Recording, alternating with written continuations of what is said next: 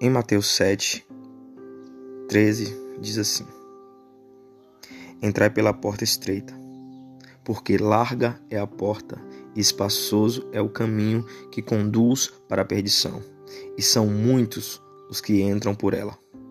Estreita é a porta e apertado é o caminho que conduz para a vida, e são poucos os que a encontram. Que essa palavra possa falar com nós nesses últimos dias, para tomarmos cuidado com as facilidades da vida. E muitas vezes são elas que escolhemos. E muitas vezes essas facilidades podem nos levar à perdição. Se liga aí. Pense nisso.